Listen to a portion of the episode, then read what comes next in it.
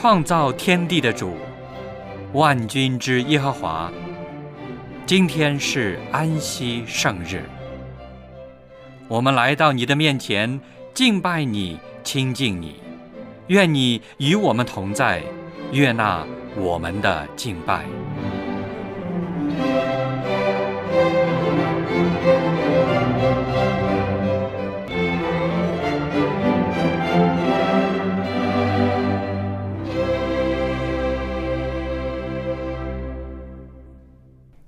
弟兄姐妹，亲爱的朋友，主内平安。我是小杨。在过去的一周里，你过得好吗？不管是平稳也好，或是不太顺利，我们都不要忘记，我们人生的掌舵者不是自己，而是我们的天赋上帝。只要将自己交在上帝的手中，就无需惧怕。也无需忧虑。今天是安息圣日，让我们一起来到主的面前，起来敬拜他。圣日崇拜现在开始，请先打开颂赞诗歌，我们一起来唱第一百八十四首《欢乐安息日》。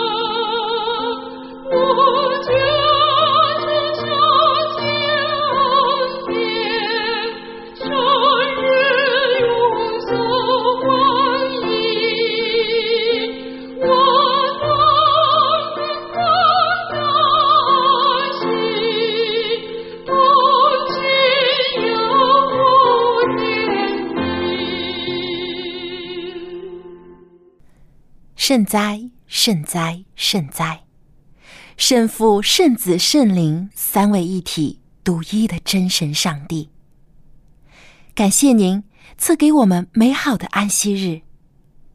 感谢您创造了我们，并称我们为您的儿女。求主特别赐福给每一位正在收听节目的弟兄姐妹和朋友。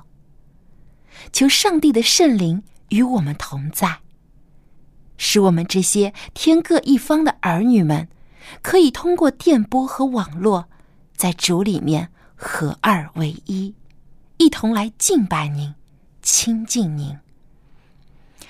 也求主赐福今天的节目，献上这样的祷告，乃是奉主耶稣的名求，阿门。接下来，让我们一起打开圣经，来朗读几段经文。请翻到诗篇十九篇第一到第四节，以及以赛亚书四十二章五到十二节。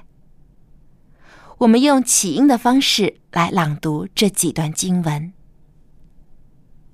威权，诸天述说上帝的荣耀，穹苍传扬他的手段。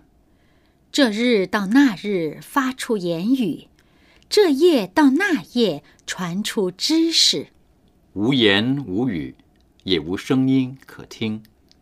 他的亮带通遍天下，他的言语传到地极。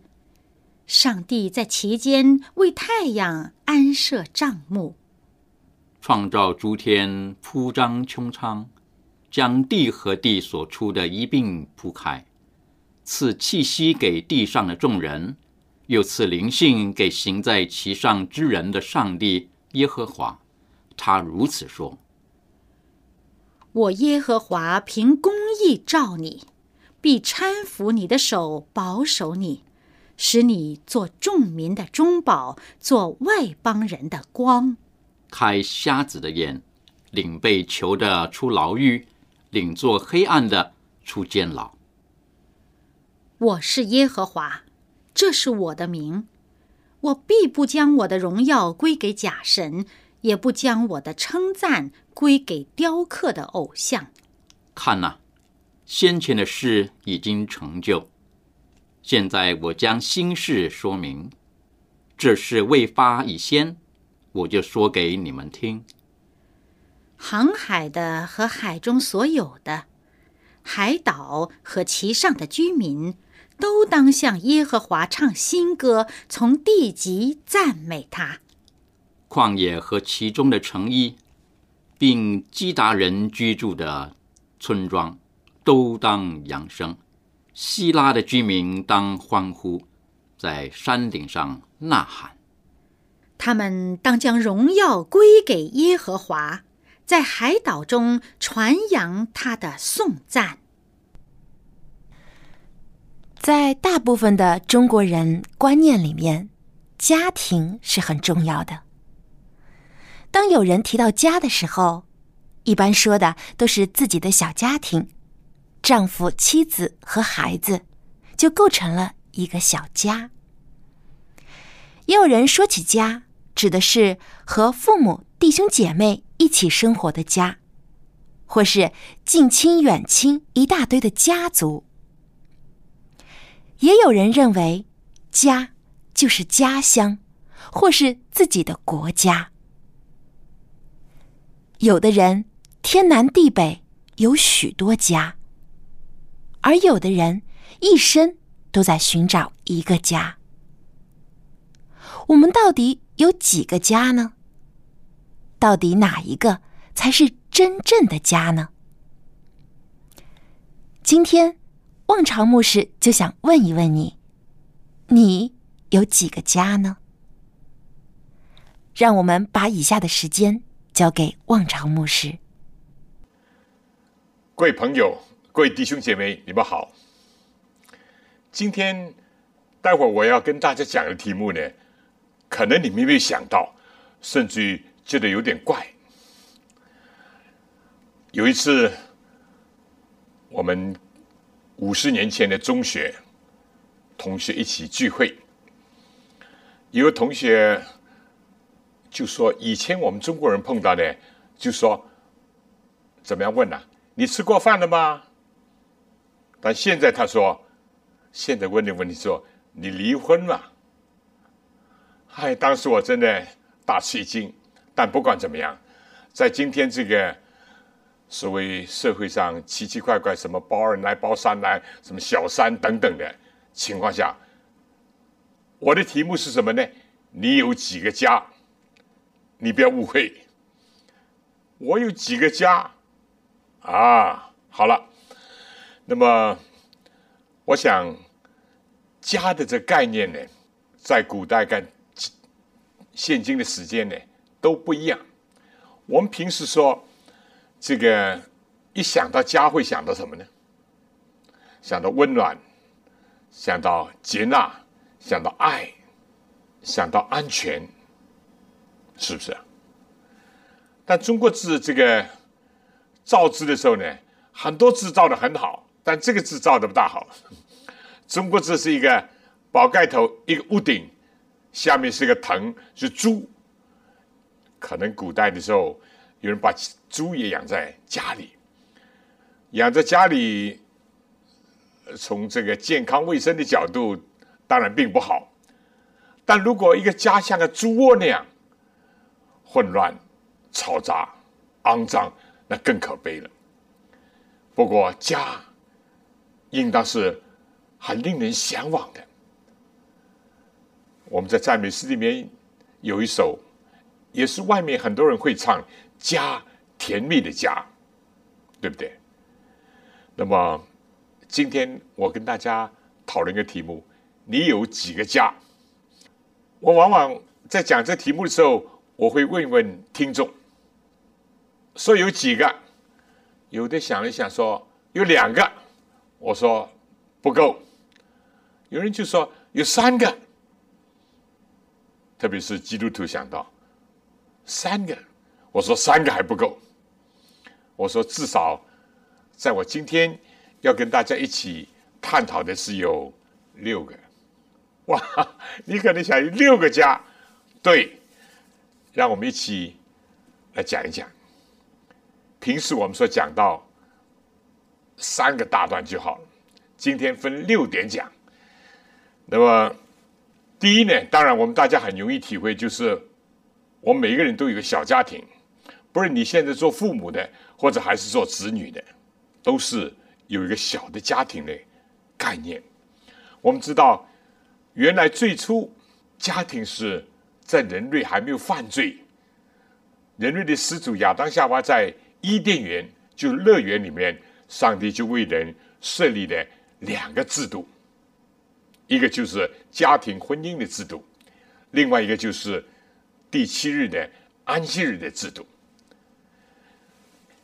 家庭婚姻是上帝为了人类的生理的需要、心理的需要、道德的需要、灵性增长的需要，也是社交的需要以及幸福而设立的。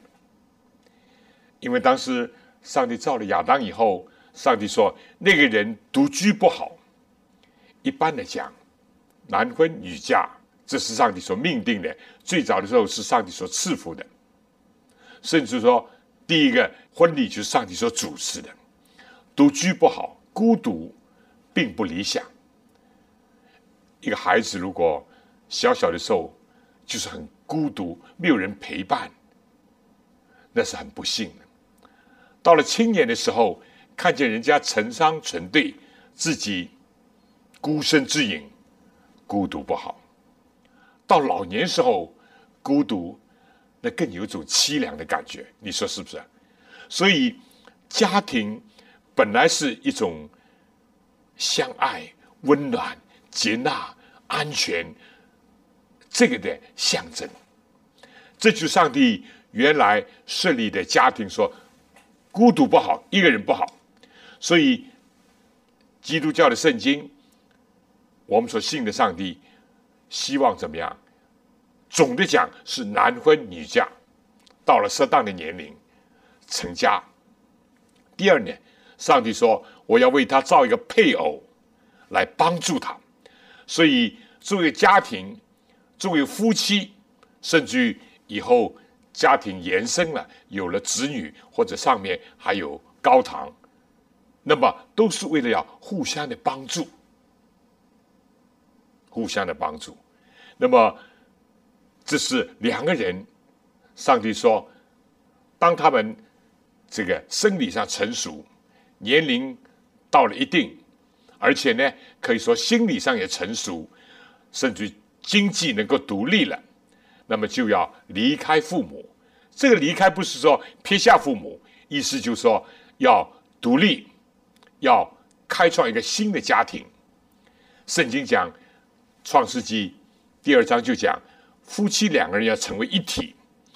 这个不单单是指着肉体的结合，更加指着心知意念上的一个相互的能够同心合意。这上帝最初的原委。但是我们也说，为什么今天这个家庭婚姻受到这么严重的挑战呢？从圣经记载到人类第六代，有个叫拉麦的。他就开始多起。到了第十代挪亚的时候，圣经记载怎么样？看见人的女子美貌，就挑选来为妻子，所以就形成了很多很多的一些混乱败坏的迹象。在历史当中，一夫多妻的有，一妻多夫的有等等，但这都不是。上帝最初设立家庭和安排婚姻制度的原委，所以圣经又讲：一孤独不好；二两个人要成为一体同心；三还需要有上帝的爱进入到家庭。三股合成的绳子呢？圣经讲不容易折断，意思就是说人类的感情。有的时候有局限，有的时候有不足，有的时候受到试探，必须要天上的圣爱、耶稣基督、上帝的爱柔合在其间，三股合成的绳子就不容易折断。今天这个家庭的问题、婚姻的问题，是受到了巨大的挑战和威胁，东方西方都是如此。离婚率不断的高涨，单亲的家庭到处涌现，那些孩子在彷徨、在疑问当中长大，老人在叹息。但不管怎么样，为什么呢？上帝原来对人类家庭是最好的一个安排，但撒旦也是，撒旦有的时候呢，叫人怎么样？想成家但成不了，或者让现在有些人说：“哎呀，我不要肩头上的负担，就怎么样？同居不结婚啊，还是一个人。”使得有些人呢想成家非常的孤独，因着条件，因着地理的环境等等，不能相聚在一起。那么。撒旦呢，也有个二，他就怎么呢？使得两个人呢，同床异梦，啊，南辕北辙，互相的彼此相争相斗。这在今天的家庭当中也很多。而三呢，撒旦也有个三，他是怎么样呢？让第三者介入，以至于破坏今天的家庭。所以。我思考这个题目，我愿意从圣经里面讲述的题目，是要让我们看到上帝最初对家庭、对婚姻的一种这个期望以及祝福，到今天真的说，对很多人都被破坏了，很多人感觉到有家归不得，有家不想回，也有的甚至于不愿意成家。但上帝对人类最初的安排是非常的美好，而且充满了他的爱意。我觉得上帝对我们每个人都有很好的旨意。有一度，我生活在特殊的环境，我看到、听到很多，甚至我有一度也想，我还是单身吧。但就在那个时候。上帝给了我信息，诗篇六十八篇说：“上帝是孤独的有家。”等等，啊！当我今天回想过去上帝对我的带领，我真的充满了感恩。尽管我三十六岁才能结婚，四十岁才有一个孩子，但上帝很怜悯，很爱护我们。上帝是孤独的有家，而且领被囚的出来享福。我今天几年前，我们已经升级成为主妇了，母了，所以感谢主。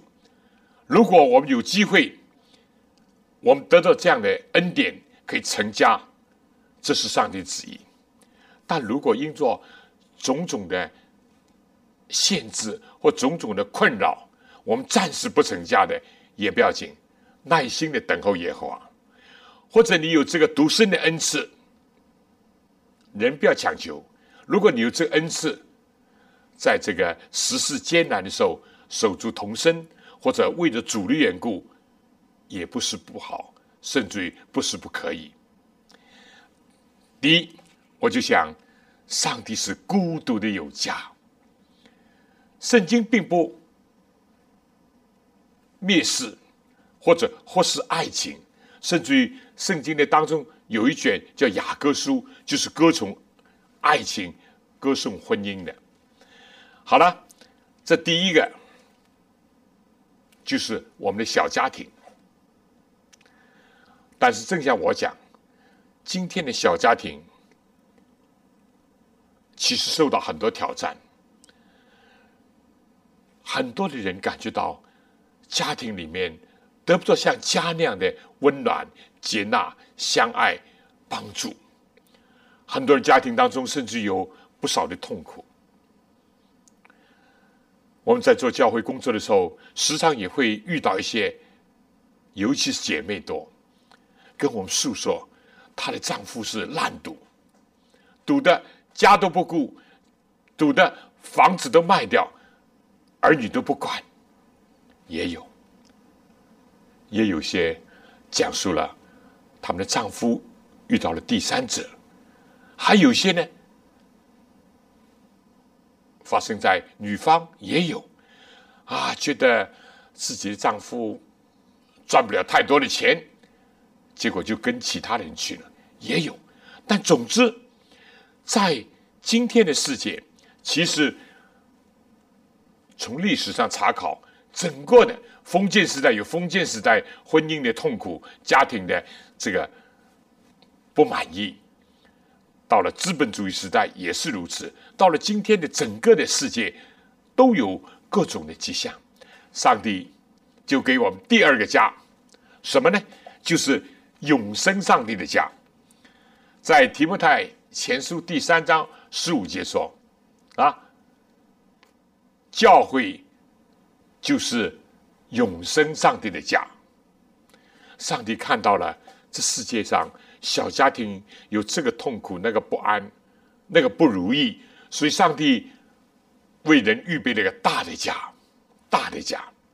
教会吸纳来自四面八方，男的、女的，各种背景的，有文化，没有文化。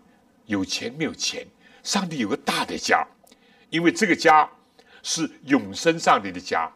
上帝是我们的天父，我们都是他的儿女，所以我们彼此之间都是手足。而且圣经讲，耶稣就是我们的长兄，在这家里，永生上帝的家。上帝很希望这个家能够吸纳、帮助、安慰。鼓励很多在自己小家庭当中有不安、有恐惧、有威胁、有痛苦、有叹息、有呻吟的这些人，来到上帝的教会的家，得着安慰、鼓励，得着亮光。上帝希望接着在这个大家庭里面，那些蒙恩有一个好的家庭人，能够。做出榜样，做出示范，以及特别去帮助那些其他软弱的肢体，或者是遭受痛苦的。因为圣经讲，一个肢体受痛苦，所有肢体都受痛苦；一个肢体得荣耀，所有肢体都得荣耀，都有快乐。所以在上帝的教会是上帝实际的，是成为一个祷告万民祷告的殿，这是我们对天赋的。但是呢，作为来到教会人，大家都是弟兄姐妹，何等的好！所以，上帝特别预备了教会，在这个地上。教会从希腊文就是说 “ecclesia”，就是说上帝从世界招出来的一班人。对的，招出来一班人聚集在一起，除了敬拜上帝、歌颂上帝、聆听上帝的教导、高举传扬上帝，另外他们要彼此在一起生活，互相的怎么样呢？勉励，互相的安慰，互相的帮助，必要的时候像个家庭啊，互相的提醒，甚至于不得不责备的时候，也应当有一些带着爱的责备，是不是啊？这就上帝预备了一个大的家，教会啊。往往做基督徒还会想到，但是呢，有人说三个家，他一想想到怎么样？天家、小家庭、教会大家庭，一想想到，我说不要三级跳，跳得太远太快。还有家，什么家呢？我们不应该忘记。就说国家，上帝让不同的人生长在不同的地区、不同的国家，有他的安排，有他的旨意，有他的许可。当然，我们的国家的概念不是指着什么制度啊、什么党派啊，或者是什么一切的主义啊，不，我们是指着。同胞，我们是指着美好的河山，永远的。谢谢上帝，我们中华民族几千年来，上帝都保佑我们，直到今天，还维持着一个很好的一个统一的一个国家。这是上帝的恩典。那么，没有国家的人是很辛苦的。我在初中的时候看过一个电影。他们有祖国，就讲到有些犹太人啊，我们知道犹太人从圣经里面看到他们的历史，上帝原来拣选他们成为一个选民的国家，希望他们在古代的欧亚非三洲的中心开花结果，把福音传出去，保存对真神的认识。而且把福分带给万国，就像上帝应许亚伯拉罕的，万国要因你的后裔得福。但遗憾的，以色列没有做到这一点，不断的违背上帝的旨意，抗拒他的命令，甚至背叛了他，以至于犹太民族历史是相当的心酸啊！在十九、二世纪。世纪之前，除了受各个大国的统治，可以说飘散在各个地方，成为一个没有国籍的人。所以那个故事就讲到他们有祖国，啊，这是很令人心酸的一个回忆。其实圣经里面，犹太人、以色列是很爱国的，尽管他们受过。这个其他国家的统治甚至奴役，但他们在异邦、在客地，他们都追思，他们都想念自己的故国和家园。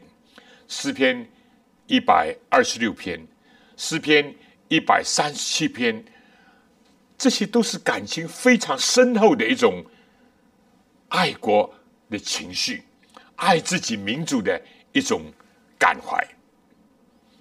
到了新运也不例外啊！啊，提摩太前书第二章、罗马书十三章都提到，我们对自己的国家应当要爱护，一切当纳粮的要纳，当交税的要交，当顺从的要顺从，除非是啊，跟顺从上帝有矛盾的时候，这是另外一回事情。我们应当成为世界上一个良好的一个公民。那么，我查考了一下，圣经里面最初的国家的这个来源啊。这个创世纪第十章第十节说，他国的起头是巴别，就是该隐亚当的一个不好的不孝的儿子该隐的后代当中有个叫宁禄，他就造作城，甚至立国叫巴别。巴别原来的名字意思是天的门，但后来就成为混乱。哎，我就想到，如果这国家出自像宁禄这样一种拜偶像的、崇尚武力的人，那只会为自己的社会带来混乱，甚至为世界带来混乱。但另外一方面呢，上帝应许亚伯拉罕，《创世纪》十二章十二节。创世纪十五章、十八节、十七章、二十六章都说，上帝说：“我必叫你成为大国。”上帝叫亚伯拉罕成为大国，而且亚伯拉罕的名字就是多国的父，这个意思。而且地上的万国呢，必要因你得到福分。这是上帝对亚伯拉罕的应许。但遗憾的，亚伯拉罕后裔呢，到了沙摩尔的时代，他们就说：“我们要像其他的国家，要立个王。”上帝当时难过，上帝对先知沙摩尔说：“他们不是弃绝你，他们是弃绝我，不要我做他们的王。”结果呢，上帝就容让他们，允许他们推举了以色列第一王，叫扫罗。扫罗开始很谦卑，虽然人高出一个头，但他找他的时候，他躲在一个角落，他很谦卑。但到后来，越来越远离上帝，很悲惨，最后是自杀身亡。所以，你就看到，就是在上帝允许亚伯拉罕后裔的这个历史里面，也看见出现了怎么样，出现了这样的一种记录。那么至于到整个的犹大的历史，或者北面的以色列的历史，以色列几乎没有一个王是好的。犹大有几个王还好，但是很多的王都是不好的，以至于整个的国家都是在不断的背叛、不断的混乱当中。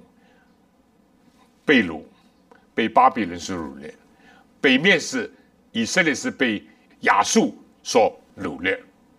都亡国了。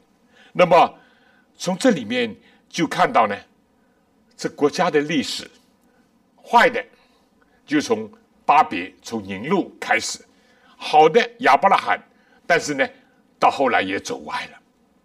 不过上帝还给人一个应许，到有一天有个应许说，这个国也不举刀攻击那个国家，要把刀剑打成犁头。有一天，和平的景象要恢复，但不在现在。天国不能实现在现在。好了，我现在想一想，我们不要忘记自己的祖国、自己的同胞，上帝给我们的美丽的河山。三十五年前，我离开了自己生长的一个地方，但当我到边境的时候，当我回头的时候，我的心情非常非常的复杂。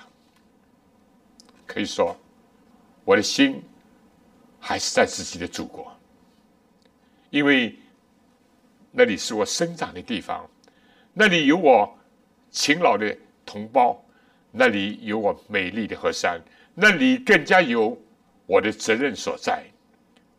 我欠许许多多同胞的福音的债。所以，我每个人应当想到，我们自己是有一个国家，希望我们的国家平安，希望我们的国家兴旺。好了，几个家了，小的家，大的家是教会。第三呢，千万不要忘记我们的国家。第四呢，我们不是一个狭隘的民族主义。我们应当有个更远大的眼光，世界也是一个大家庭，对不对？我们千万不要忘记，尤其到了二十二十一世纪，地球是一个村落，动一法牵全身。世界上在一个国家发生的事情，也会影响到其他，不论是好或者坏。我不晓得你有什么感受。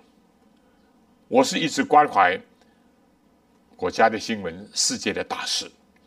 有的时候在电视里面看到，像前不久是卢旺达大屠杀的十周年，一百天里面杀了四百万的人。真的看的是痛苦又痛苦，有的时候看到有些地方自然灾害的严重啊，家园被摧毁，人员伤亡的时候，我也痛苦。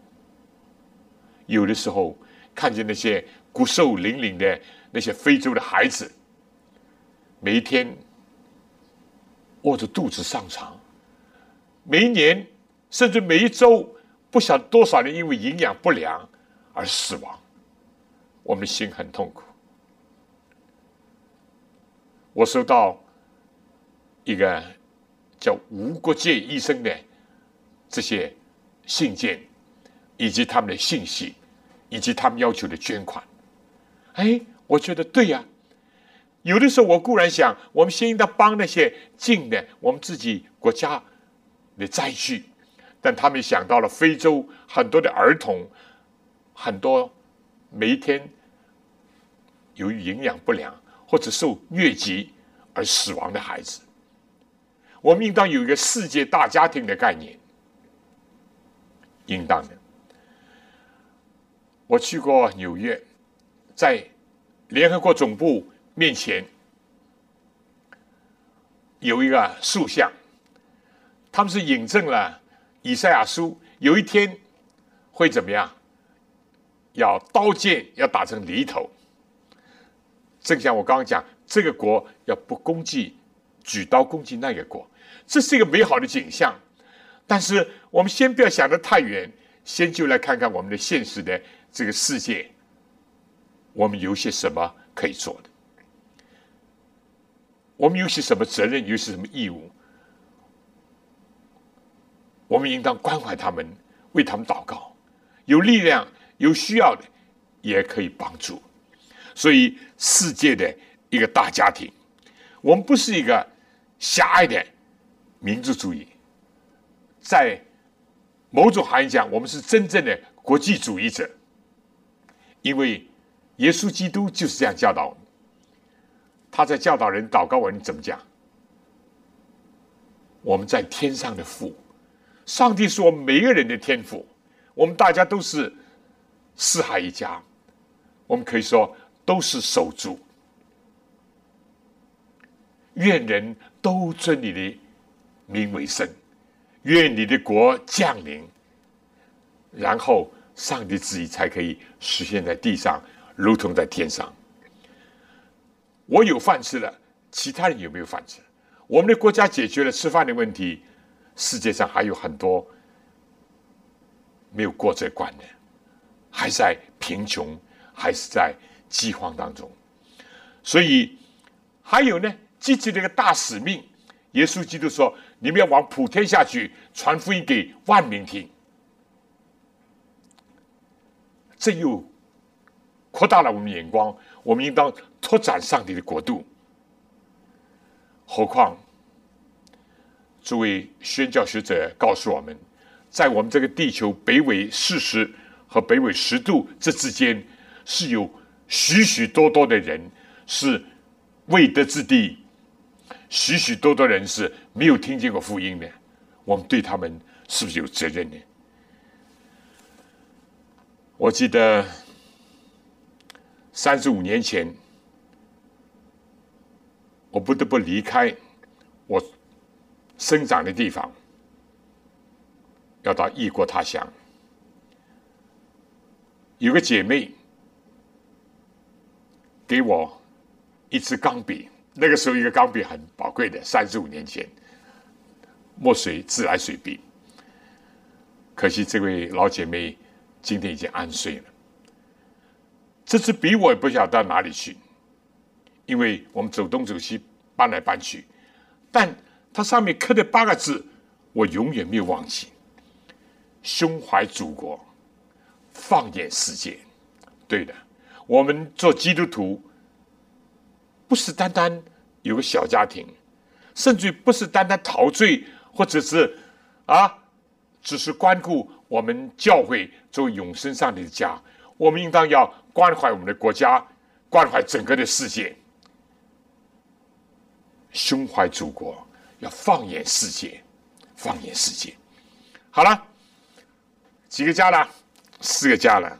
我先讲第五个家，天家。这才是很重要的一点。不过我也不希望像有些基督徒，我问他你有几个家，他心里想有小家庭了啊，教会大家庭了，而将来添加了一跳。不，我们还是在这个现存的世界。还是在上帝要我们生活的这个土地，还是在我们要关顾我们所接触的同胞、人民，甚至于外来者，或者我们去到世界不同的地方，我们还有责任，还有义务。但是如果人生就是什么？几十年走走走走完没有添加的话呢，那是很遗憾的。什么是生命？有人就说时间加空间，一个人活几十年，时间占有一个空间。但有个犹太学者讲了一个很深刻的话：今天的人们用尽了他的时间。去扩展他的空间，但当时间等于零的时候，空间一下子也就化为乌有，不是吗？是这样。大家思考一下，如果我们像一个船那样，啊，我们不接受有的宗教说人生就像苦海无边，我们也不认为像有的。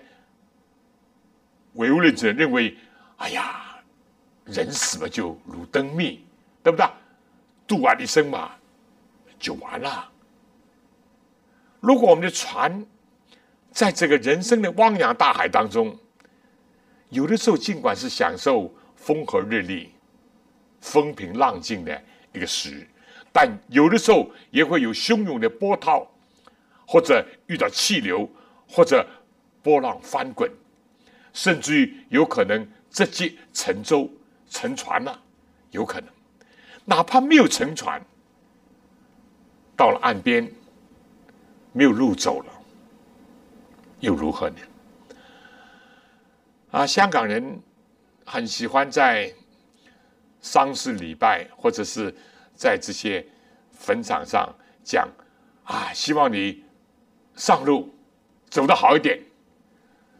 其实，人如果没有圣经的教训，没有上帝的应许，没有在今生有耶稣基督在我们的心中给我们的盼望的话，上什么路啊？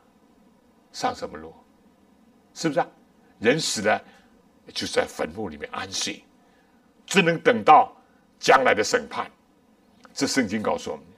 但是如果我们做基督徒的呢，我们非常有福，我们有一个天家，天家，地上的小家庭，来到了今天，可以说并不完满，甚至教会上帝的永生上的家也不够完全，有的时候也有这个缺点，那个错误，这个不足，那个不满，因为。教会毕竟也是软弱的人所组织一个团体，尽管有上帝的关爱，所以在小家庭、在大家庭里面，有的时候不一定享受很多的快乐。我记得大音乐家贝多芬，他有个朋友叫。席勒，他是一个剧作家。他说：“哪里有快乐，哪里人们的关系就能够亲如手足兄弟。”贝多芬说：“原谅，我不同意这个。”他说：“哪里人们的关系亲如手足，哪里才会有欢乐。”所以。贝多芬写了一首欢乐颂，而且是第一次加入了人声在交响乐里面。尽管他自己人生的遭遇可以说很颠簸、很曲折，他也很孤独，但是他在上帝里面找到了真正的快乐。他在兄弟姐妹的团契友爱里面找到了，但。我们不用为言，也不必只报喜不报忧。有些人在小家庭得不到安宁，在教会里面也得不到真正的欢乐，也是有的。当然，很多人得着了欢乐，因为这上帝为我们预备的。那么，也不要灰心，也不要失望，哪怕有的时候。人生活在国家当中，也经历了种种的这个奋斗、挣扎、考验。或在这个世界上，你打开电视、翻开报纸，看到的多数是令人难过的、心碎的新闻，多过于那些美好的、鼓励人的。你说是吗？不要灰心。上帝在圣经里面说。为我们预备了一个天家，那个一度被收回的伊甸乐园，由此要重返人间。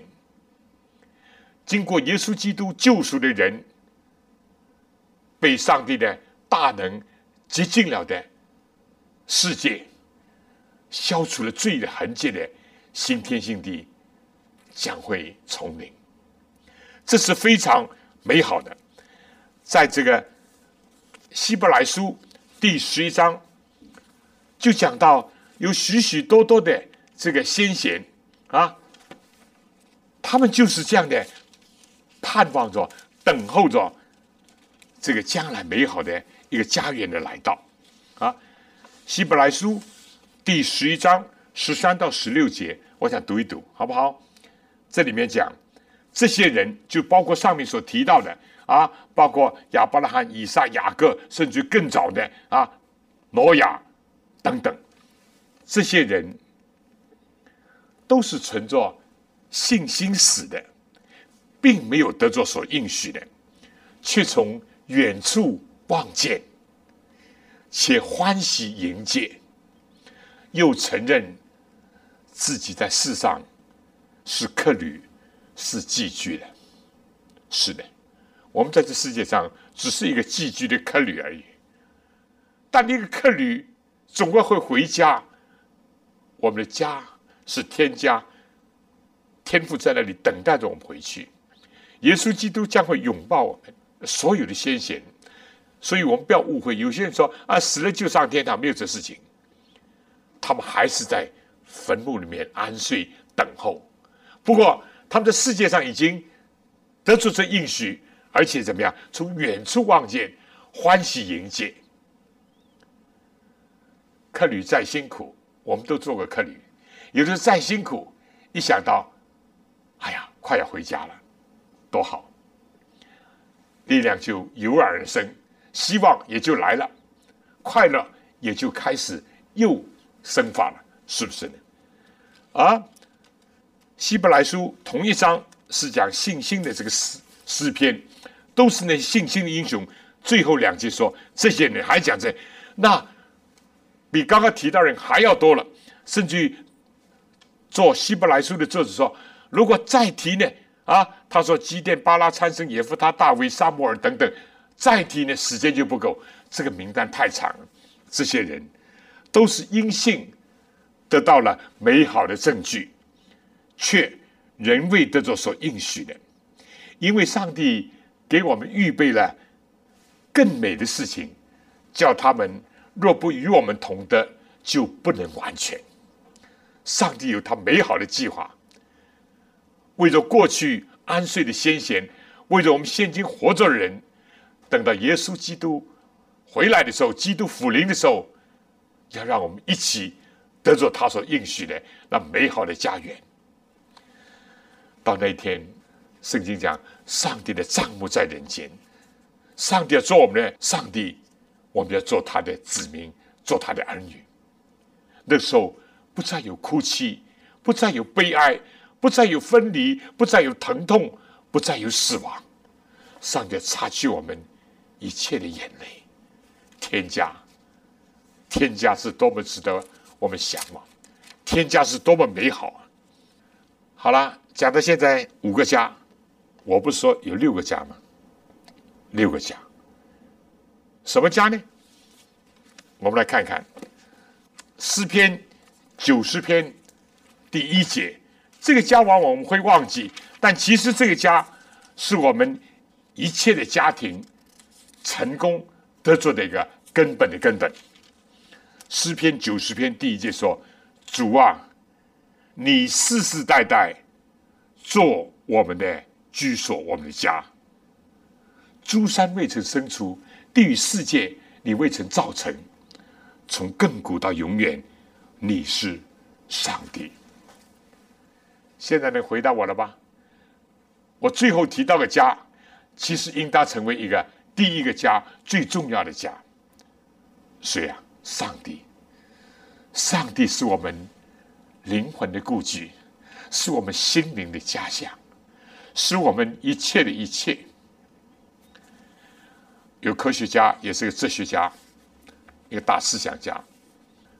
法国人，他就说：“上帝在造我们的时候，就在我们的心灵当中留下了一个空缺，而这个空缺，除了上帝自己能够填满、弥补，任何其他不是大就是小，总之不适合我们的心灵。我们是按照上帝形象造的，上帝造我们的时候，就给人一个。”崇拜的一个心理，就给人有一个敬拜的一个向往，就给人有个有上帝的一个观念和信仰。可惜今天人忘记了，或者忽视了，或者是被其他占据了，或者是让世界成为我们的神，甚至于有人接纳撒旦在他的心中。让我们今天能够回到上帝面前。以他做我们心灵的居所，永久的家乡，这才是真正的福分、安稳、宁静、喜乐的一个泉源。各位朋友，各位弟兄姐妹，你有几个家？我希望你能够越来越扩大。如果你有想出更多的，我也准备要聆听。但就这个六个。使得我们从自己小家庭走到上帝的教会大家庭，在想念我们的国家、我们的世界，回到我们的天家。但最终呢，要先以上帝做我们的家。愿上帝赐福给您。非常感谢汪长牧师的分享，亲爱的弟兄姐妹，现在你对家的意义是否有了更清楚的认识呢？在世上，你可能生活在一个大家族里，也可能只有一个小家庭，甚至有可能孤身一个人。但是，在天上，你有一位永远爱你的天父。凡是信靠上帝的人，都是你的弟兄姐妹。你在天上的家，是最温暖、最安全、最舒适的地方。在那里，你会有永远的平安和喜乐。期盼主耶稣赶快在此降临吧，带我们众人一起回到这永远的田家。最后，让我们打开宋赞诗歌，一起来唱诗第一百六十九首：慈声招我回家。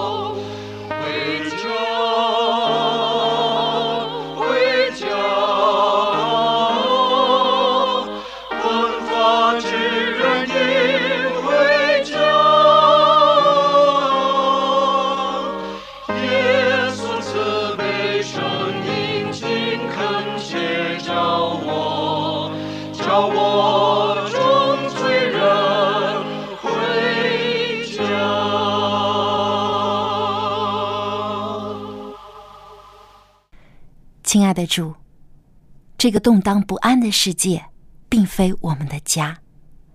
感谢你赐给我们一个永恒的天家，期盼着我们能尽早的与你团聚。愿天父的慈爱、主耶稣的恩惠、圣灵的感动，时常与我们众人同在，从今时直到永远。阿门。